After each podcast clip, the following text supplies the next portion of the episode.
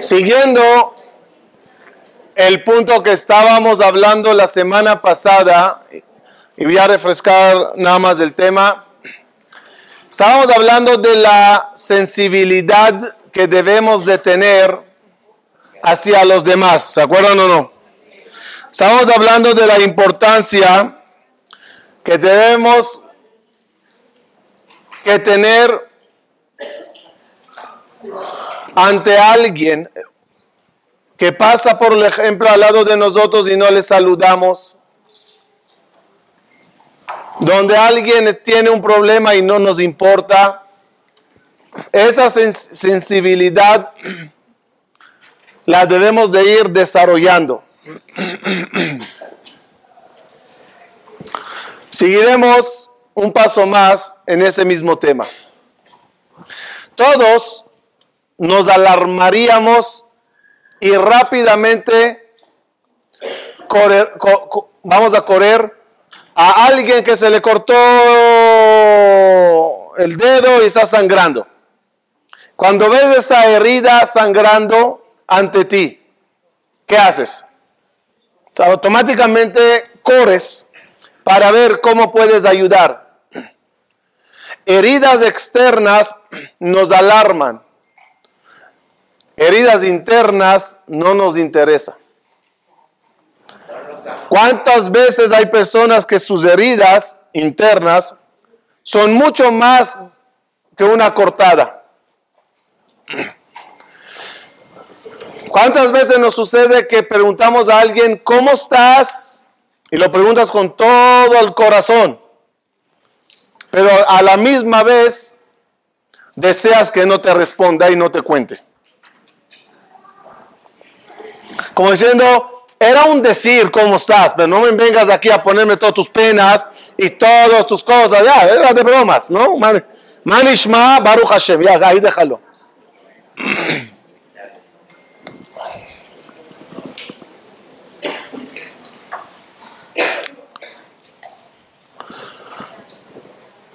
Nos olvidamos que a veces la apariencia externa no aclara para nada lo que está pasando dentro.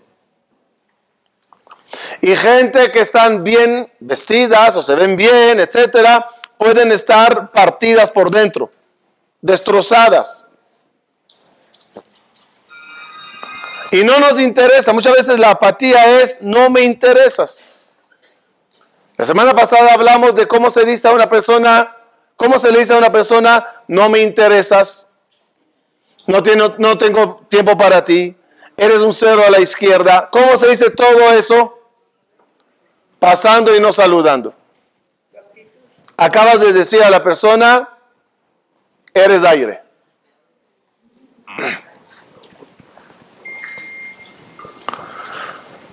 Obvio que para empezar a crear en uno los sentimientos debidos para el problema que tiene el otro, hay que ponerse en sus zapatos.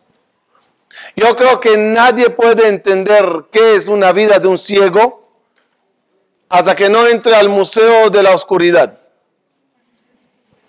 Y ahí le, le enseñarán cómo es el día de alguien que no ve. Sales de ese museo y ves un ciego, solito corres a ver cómo le puedes ayudar. Para entender la problemática de muchos enfermos hay que ir al hospital a visitar. ¿Cuál es el motivo que hay una mitzvah de ir al hospital y, y visitar enfermos? ¿Para qué se va uno al hospital? ¿Cuál es el propósito de ir a un hospital?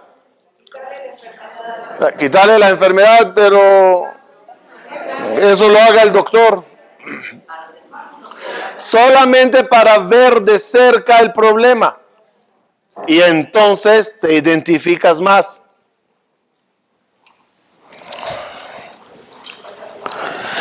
Nadie puede ponerse en los zapatos del otro si no intenta un poquito convivir con él y ver lo que, está, lo que le está pasando.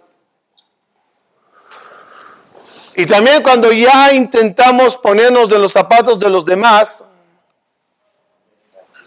Actuar después, además de decirle qué lástima de tu vida, actuar un poquito más ya es un paso.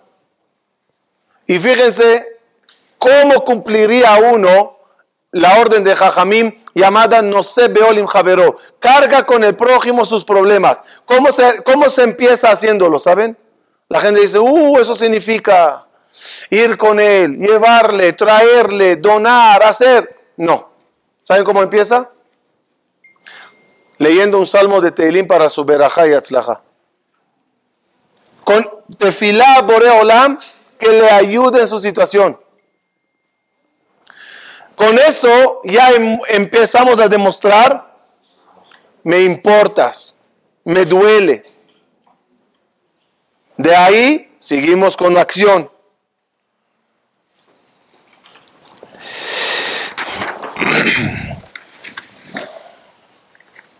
Hay una frase que me gustó. Si no vas a ayudar a los demás, por lo menos no se lo hagas más difícil. Con la ignora, no indiferencia, cuando ignoras o cuando dices palabras que nada más hieren, pues tú te lo buscates. ¿Quién te mandó? Incluso frases religiosas que son prohibidas de decir. Claro, no eres Omer Shabbat.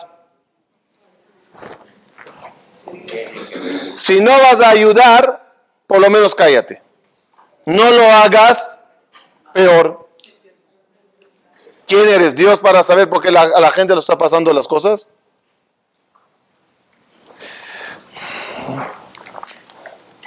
Y ojo, no estamos hablando nada más de desgracias.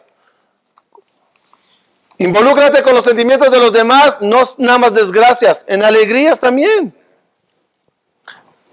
La boda de, la fiesta de, en lo que uno pueda, alegrarse también. Hay una alhaja que si llega aquí una persona que tiene boda, o brit, o bar mitzvah, él con su alegría no dice el tajanún, no se pide perdón.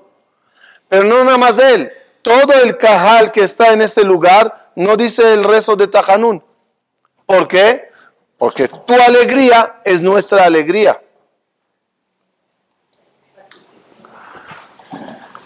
Yo siempre digo, imagínate que te interrogan antes de entrar a una sala de boda, a una fiesta. ¿Por qué viniste? ¿Para qué?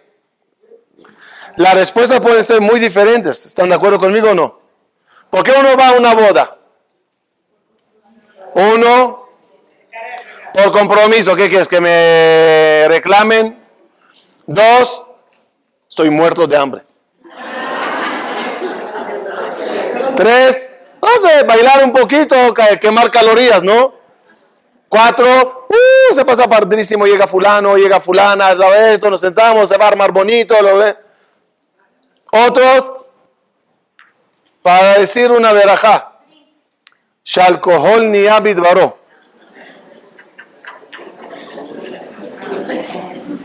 Y hay algunos que entran con la pura intención de de verdad alegrar al novio, a la novia, a la familia, al Y, qué lástima, porque todas las, anteriores excusas, excusas de motivos, no califican como mitzvah para ser anotadas en Olamabá. Pero cuando es de verdad para alegrar, ahí califica mitzvah, Hazaku Baruch, Kolakabot. La alegría del prójimo es tu alegría. Vamos a ver ahorita todo esto de una forma un poco más profunda. A Kadosh Baruchu, ¿le importamos o no? Perdón, perdón, una, anécdota, que quiero contar antes, en lo que respecta a lo que dije, que hay que sentirlo. Cuando la alegría en una boda, ¿cuándo entiendes que hay que alegrar en una boda? cuando la tuvites. Entonces, viste la importancia de. Cuando uno entiende que hay que ayudar a alguien que le cuesta caminar.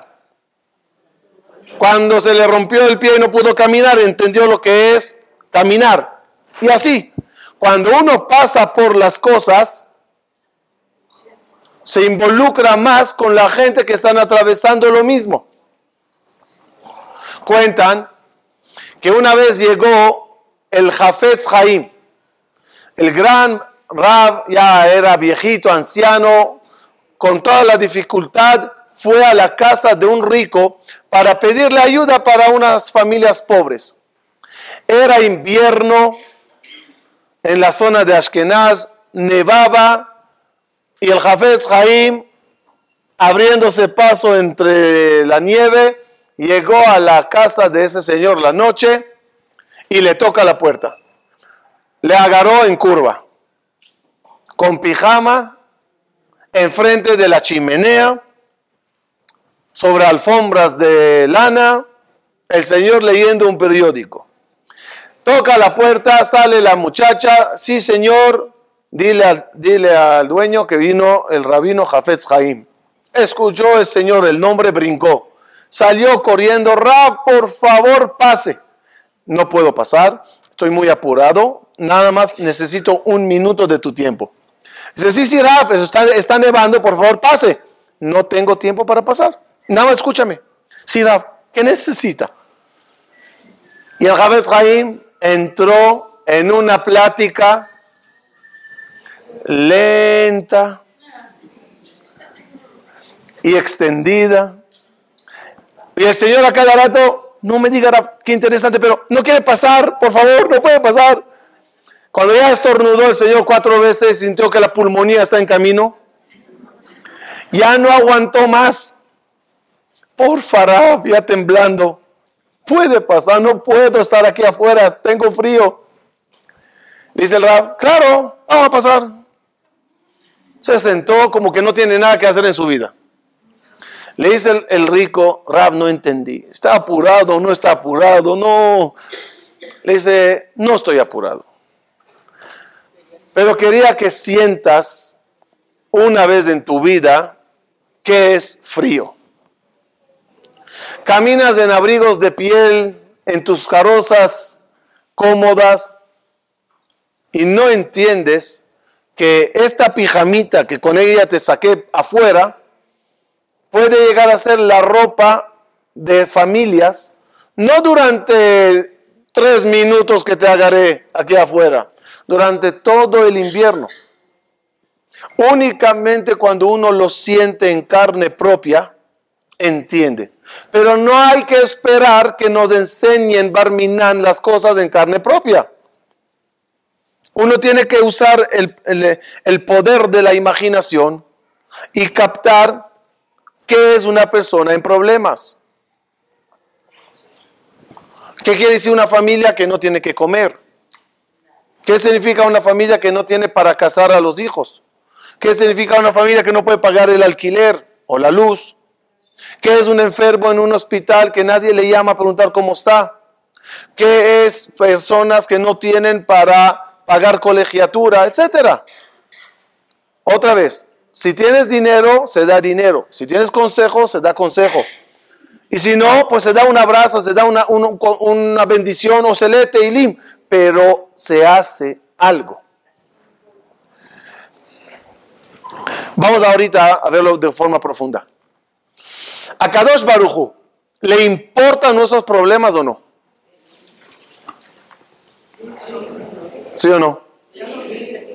La respuesta es no siempre. Y la clave correcta es, si a nosotros no nos importa uno del otro, a Dios no le importa nada de nosotros. ¿Cuándo a Dios le importa? Cuando a ti te importa. Vamos a ver si esta clave es verdad o no. La dije, ahora le voy a explicar. Estábamos en Mitzrayim, en Egipto. Akadosh Barujú sabe todo lo que pasa. Pero con todo eso, al parecer no le molestó la esclavitud o los problemas que había en Mitzrayim. De repente, hay una persona que sus condiciones de vida fueron de buena suerte, digamos. Él fue adoptado por la princesa Batia, hija de Paró, y él creció, vivió en el palacio. Mientras sus hermanos están sufriendo, él come caviar. Moshe Rabenu, a pesar de esa comodidad, ¿qué dice la Torah? Y salió Moshe a ver qué está pasando con sus hermanos. Díganme por favor, ah, perdón, ¿y qué pasó cuando salió?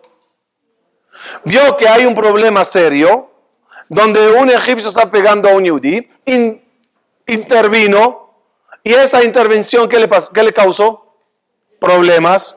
Se tuvo que escapar de Egipto, que aún una pena de muerte encima, y donde andabas, veías eh, sobre los árboles, se busca.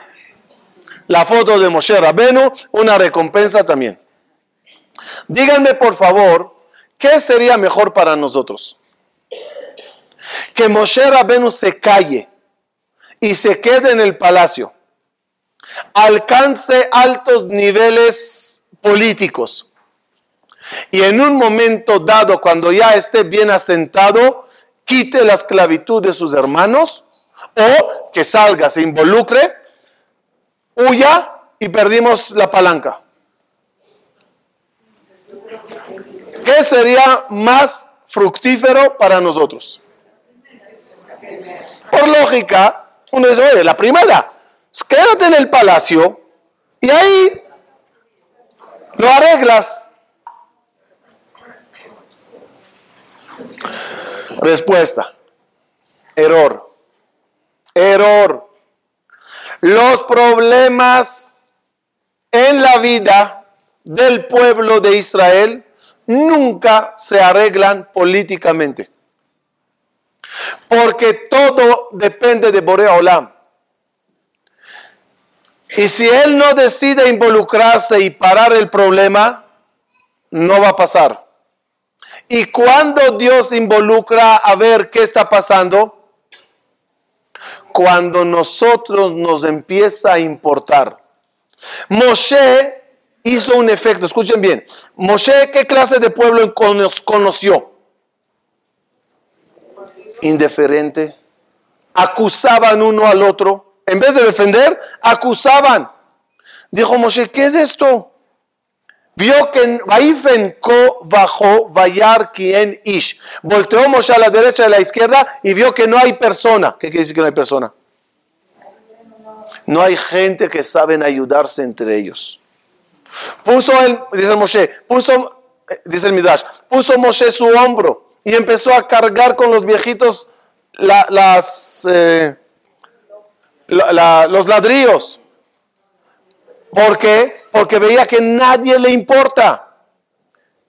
De repente huyó porque le quieren matar y después de un tiempo Dios le llama y le dice, Moshe, se arregló la situación el pueblo de Israel no sabes cómo se están ayudando unos a los otros. Me duele el problema que ellos tienen, me voy a involucrar. ¿Por qué cambió el pueblo? ¿Quién cambió al pueblo? La noticia.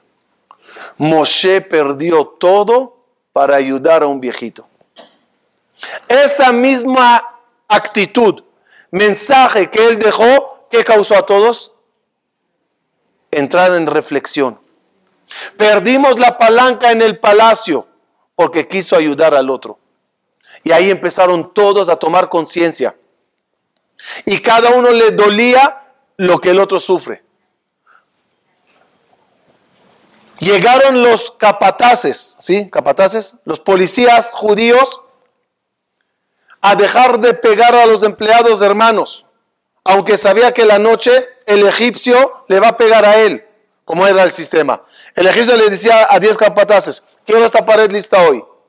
Si no, te mato de golpes, los mato de golpes.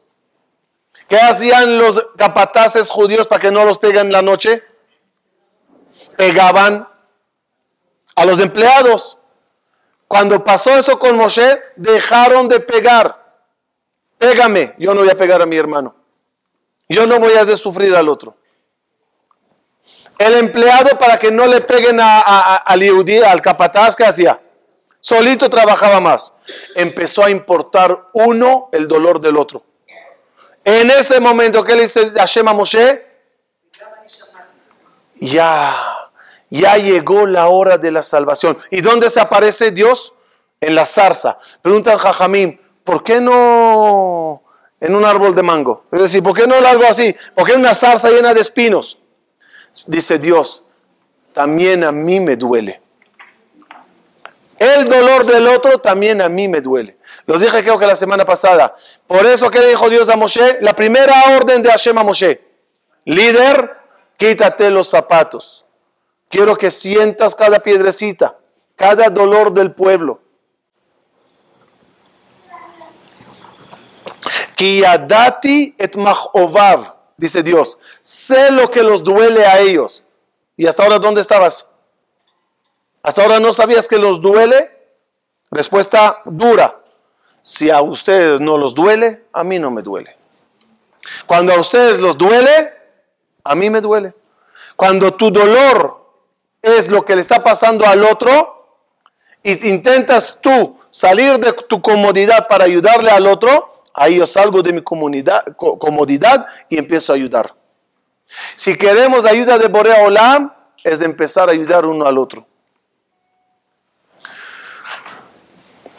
Hay dos rabinos en la historia que son los padres de la Torah. La Torah está dividida en Torah Shebichtav y Torah Shebealpe. La Torah escrita y la Torah oral. ¿Quién es el padre, el rab de la Torah escrita? Moshe Rabenu. El padre de la Torah oral, Rabbi Akiva. Como dice la Jajamim, que todos los dichos de Rabbi Meir eran de Rabbi Akiva. El padre de la Torah oral es Rabbi Akiva.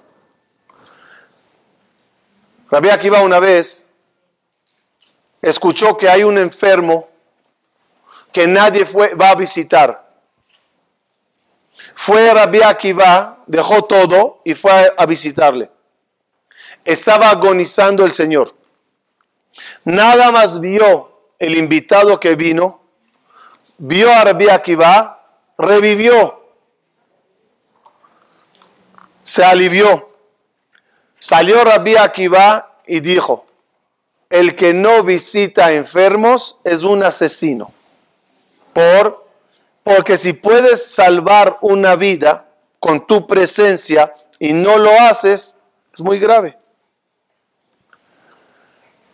Cuenta la Gemara. La historia, una de las historias que marca quién era Rabbi Akiva al principio.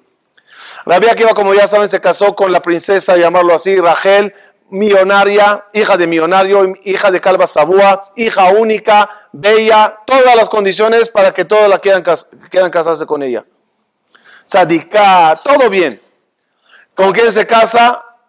A disgusto del papá, con Rabbi Akiva que no era rabí, era el pastor, aquí va, analfabeta, etc. La, deser, la desenred, eh, dice que no recibiera la herencia. Y la deshereda, eso. La deshereda, ok, se casa, el papá no va a la boda, ya, todo caos. Termina la boda, como no había ni, ni siquiera invitados, no hay sobres.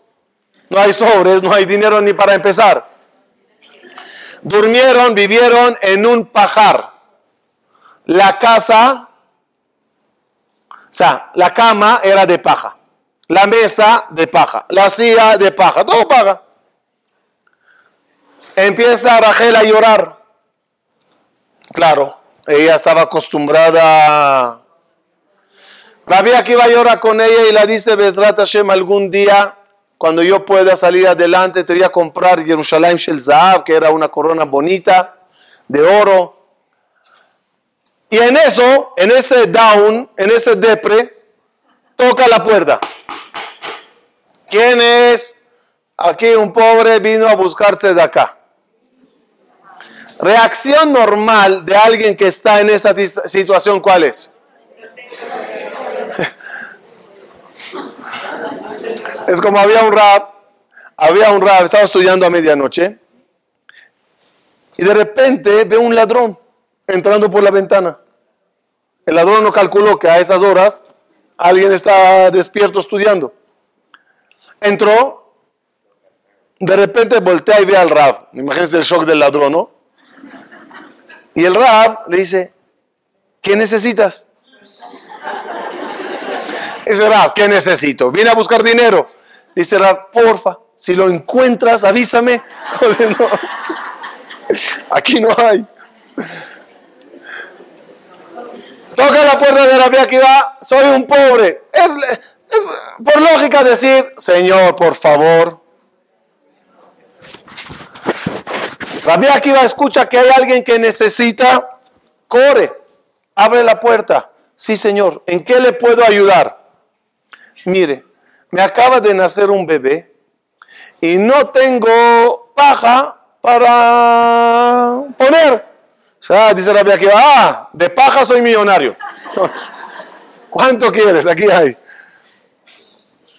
Cuenta Jajamín que ese señor que vino era Eliyahu Naví. ¿Qué pasó? O sea, en lo literal, ¿qué pasó ahí? El Señor lo que le dijo a Rabbi Akiva es, anímate, hay gente peor. ¿No? Pero estaba leyendo una pregunta muy fuerte. ¿Desde cuándo vimos que Eliyahu Naví viene a quitar? Siempre Eliyahu Naví viene a dar. Todas las historias que conocemos de Rabbi Akiva, ¿qué es? De, de Eliyahu Naví, ¿qué es? Vino, ayudó, dio. Primera vez que se escucha que Rabbi Akiva viene, quita y se va. Eliyahu Naví. Viene, quita y se va. Dios, ya mandaste a Eliyahu Naví. Dar una moneda de oro. Dale algo. Quítaselo a Bill Gates y se va a dar cuenta.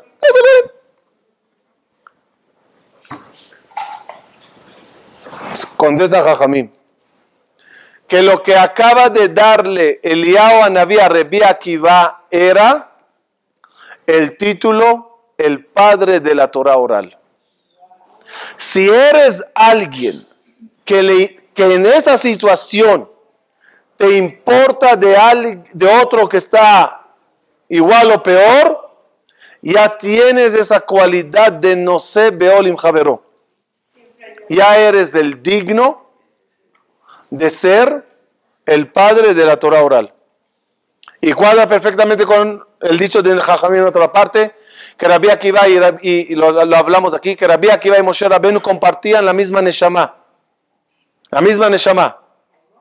Rabbi Akiva y Moshe Rabenu, una mitad bajó en esta generación y una mitad bajó en esta generación. Y el factor común entre los dos, ¿cuál es? El factor común entre los dos, ¿cuál es? Preocuparse de los demás. No velar por ti, ver que puedes ayudar al otro. Uno se hizo el padre de la Torah escrita y el otro es el padre de la Torah oral. Voy a abrir paréntesis, ya que estoy hablando de eso, quiero también meter algo profundo para que se registre y se quede. Dice Jajamín que la Neshama, esta potente, se dividió en, en dos. La parte masculina perteneció a Moshe Rabenu, la parte femenina a Akiva. ¿Qué quiere decir eso en términos de Torah? Entre el hombre y la mujer, para crear un ser, un bebé, el hombre lo que pone es poco y, concentrado. Y lo que la mujer hace es lo desarrolla en miembros, en cuerpo para hacer un bebé. La Torah escrita que es poquito y todo encerrado. La Torah oral que es agarrar cada versículo y desarrollarle para entenderlo a, todo dar. Rabbi Akiva, perdón, Moshe Rabenu es la parte masculina de la Torah y Rabbi Akiva es la parte femenina. Cero paréntesis. Entonces, ¿qué aprendimos? ¿Qué aprendimos? Que cuando una persona empieza a involucrarse y ayudar al otro, en ese momento a Kadosh Bajo le dice, te he nombrado mi líder, mi persona, mi, mi, mi conducto para mandar, el bien a la gente.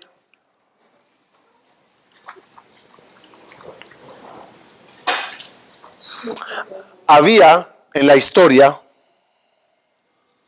había en la historia una persona que le, fíjense qué, qué le tenía Dios planeado. Ser el primer rey del pueblo de Israel. ¿Quién fue el primer rey? Shaul, después David y, y, Pero había uno que tenía que ser el primero y lo perdió. Por su actitud. ¿No? Examen. ¿Quién era el rey que no fue rey? Se llamaba Elimelech, el esposo de Naomi, el de el suegro de Ruth. Elimelech, Elaimelech. Él tenía que ser rey. ¿Y por qué perdió? ¿Por qué Dios no le dio el reinado?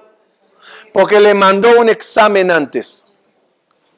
Hambre, hambruna en Israel. Una época, no sé si un año o dos, de hambre. Y él, multimillonario, multi, que, el hambre ni le pasa. O sea, ni, ni, ni, se entera que hay.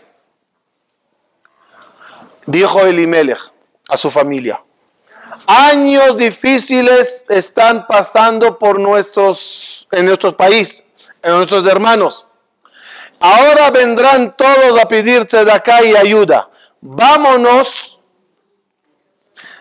a mudarnos de país para que no nos molesten. Cuando haya abundancia, regresaremos. ¿Qué hizo acá dos? ¿Qué hizo acá dos?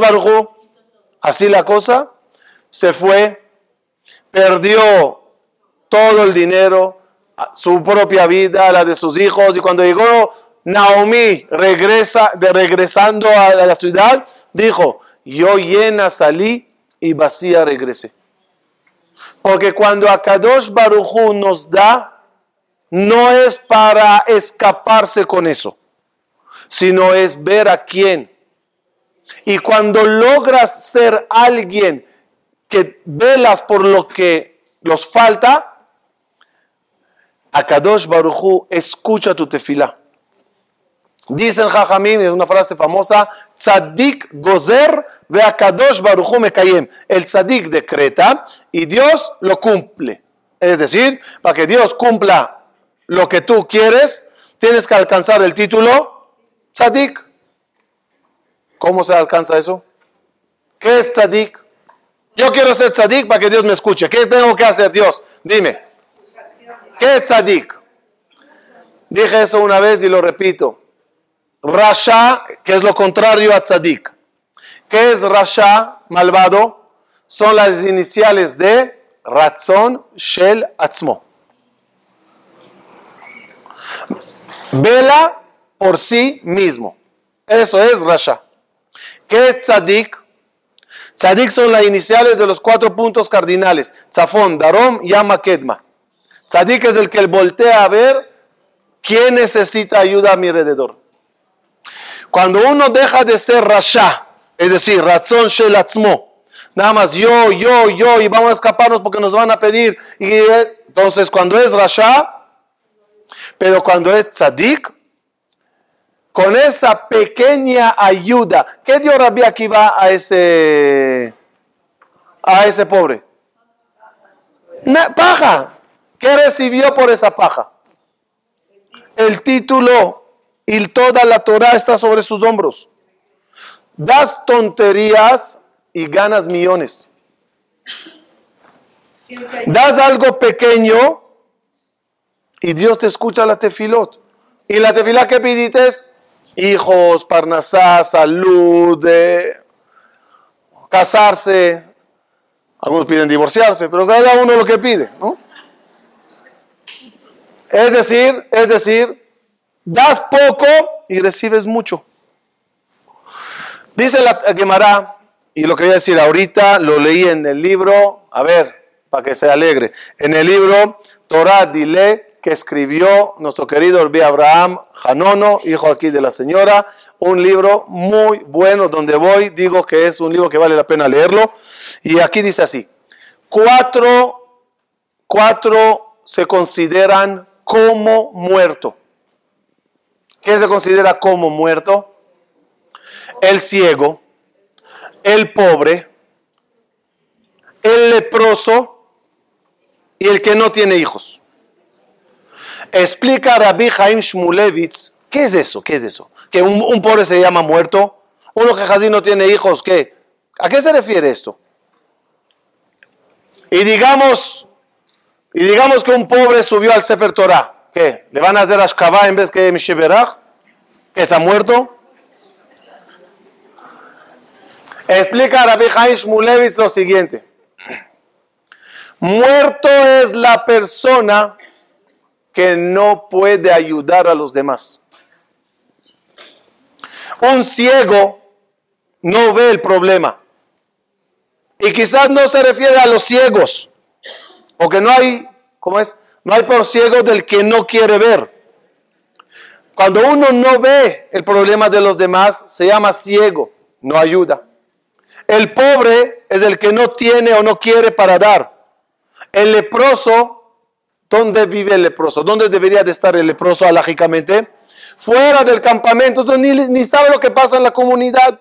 Él vive fuera del campamento. Hay gente que vive en, mansiones en plena ciudad y son leprosos. En el sentido de se aislaron de todo lo que está pasando.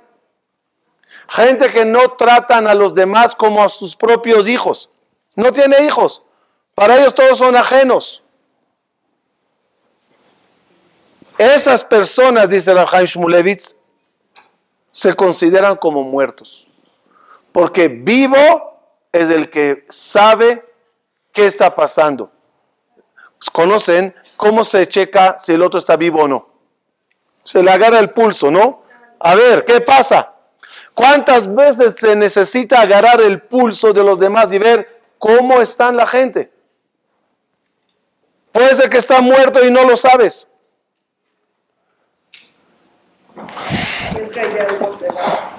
Siempre hay algo que dar. Esa es la respuesta.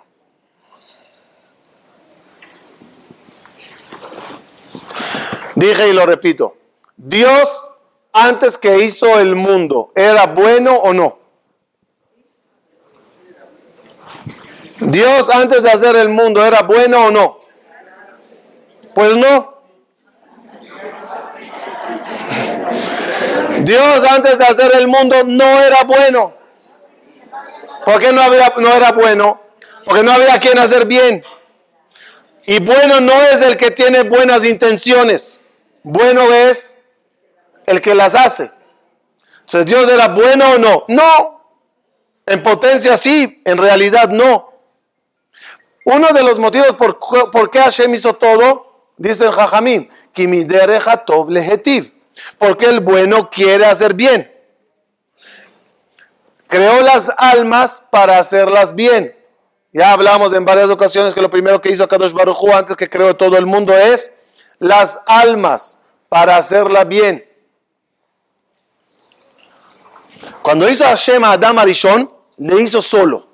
Puso a Adam Arishon en Ganeden, rodeado de todo lo lujo, lo todo bonito, malachim, ángeles, cuenta el Midrash, le asaban eh, carne, otro poniéndole uvitas en la boca, otro con palmeras haciéndole aire, Adam Arishon en Ganeden, Abu Ali.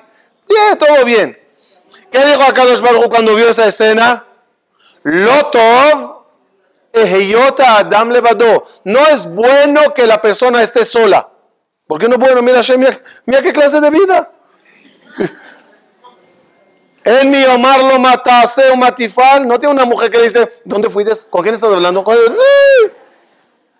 Libre. Lotov. ¿Qué es Lotov? ¿Por qué Lotov? Respuesta, dijo Dios. Yo no era Tov cuando estaba solo. Porque no tenía a quién dar. Él no es Tov si no tiene a quién dar. Una vida de Adán Barishon en el paraíso no es vida. Si no hay hijos para dar, si no hay pobres para dar, si tu vida es vida de paraíso, pero solitaria, no es vida, no es vida.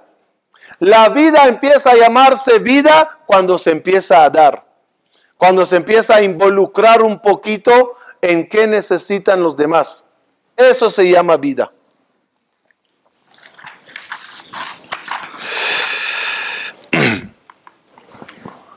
Para ir finalizando,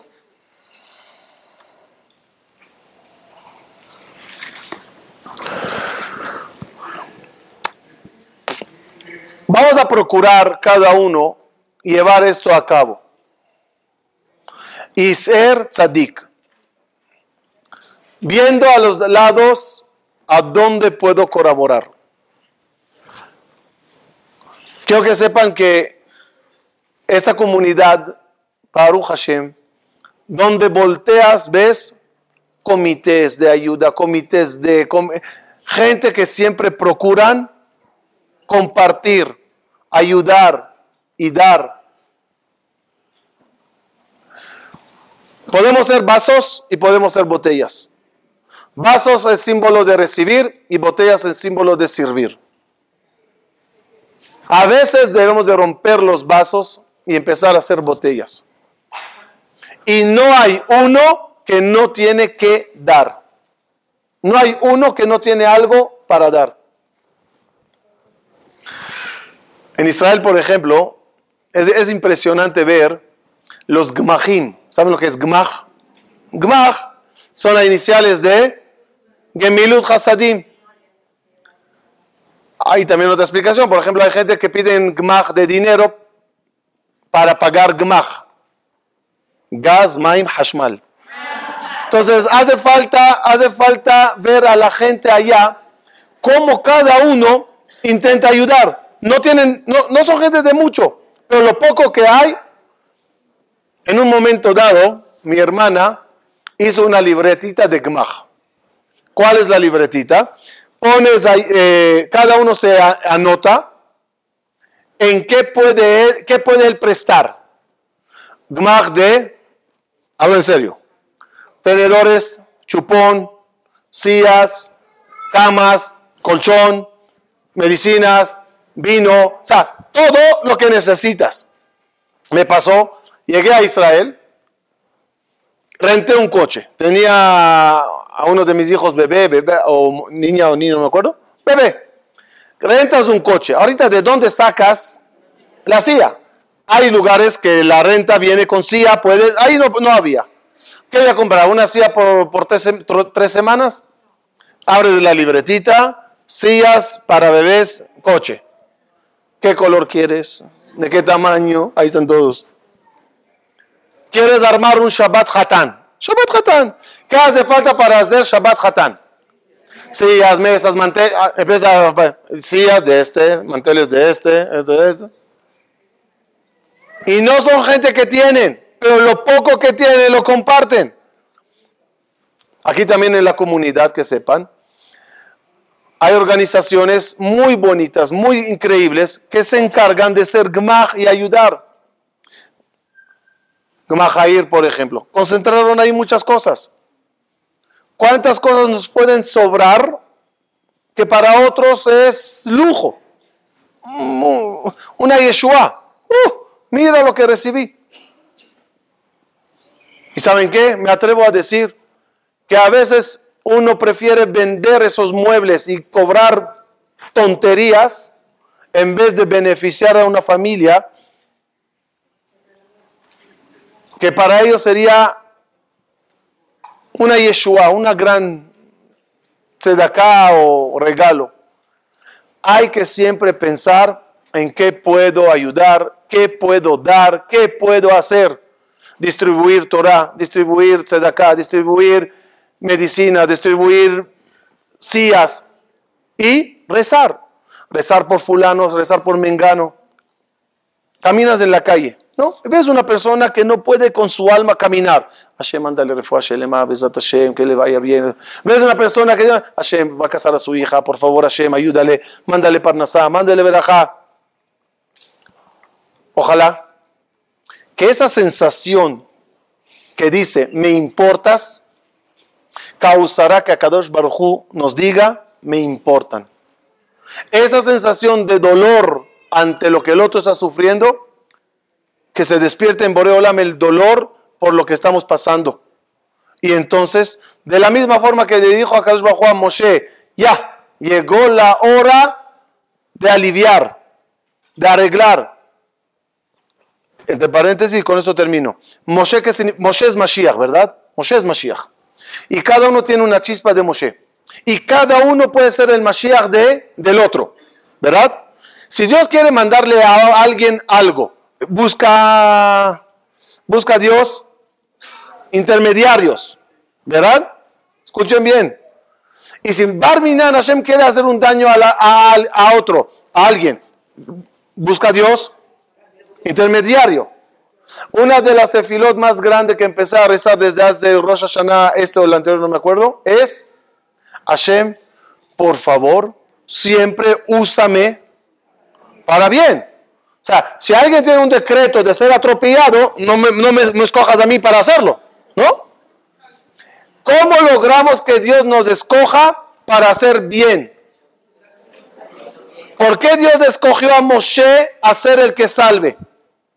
Porque él solito buscó ayudar. ¿Qué dice Dios? Ah, ¿a ti te gusta ayudar? Ay, qué bueno necesito mandarle ayuda a fulano y a mengano y shidduch para este y para el otro, lo voy a hacer a través de ti.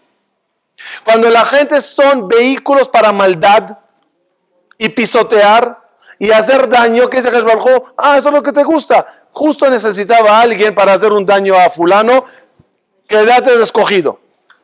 ¿Entendimos? Para que Dios nos escoja para hacer bien, hay que declararse de gente que queremos hacer bien. Entonces yo hago un bien con un dólar que tengo, pero mañana Dios dice, qué bueno que eres así, quería mandarle un millón a fulano y lo hace a través de ti. ¿Entendimos cómo funciona? Ojalá que siempre seamos de las personas que Dios escoja para para hacer bien.